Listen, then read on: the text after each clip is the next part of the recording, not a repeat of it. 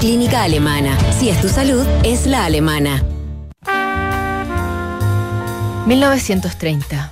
En el Observatorio Lowell, en Arizona, un grupo de investigadores anuncia el descubrimiento del noveno planeta del Sistema Solar. El 26 de mayo recibe el nombre de Plutón. Sería eliminado de esa categoría en 2006.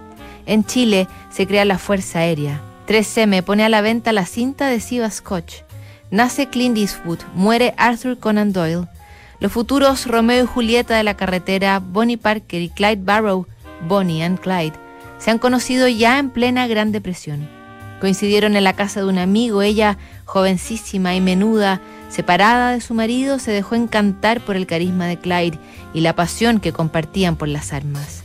Aunque no son todavía el espectáculo de huidas y balas que serán, Barrow está en la cárcel por delitos menores y Bonnie lo extraña, le escribe poemas y largas cartas desesperadas y tristes, extrañándolo y asfixiada por una vida de estrecheces. El 30 de marzo le dice, Waco, Texas.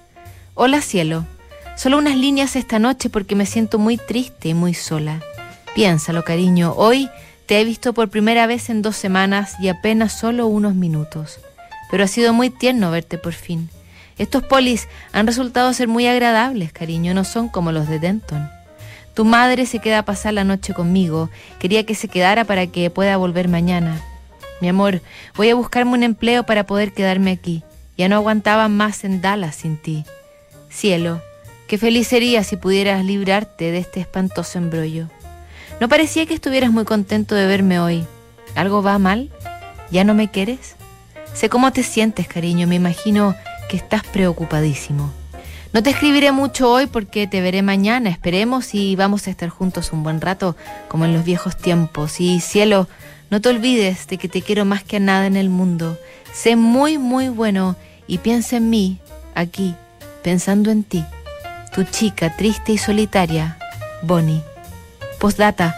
No te preocupes, cariño, porque voy a hacer todo lo que esté en mi mano y si al final no te sueltan, seré buena mientras estés encerrado y esperaré, esperaré, esperaré hasta que vuelvas conmigo. Te quiero.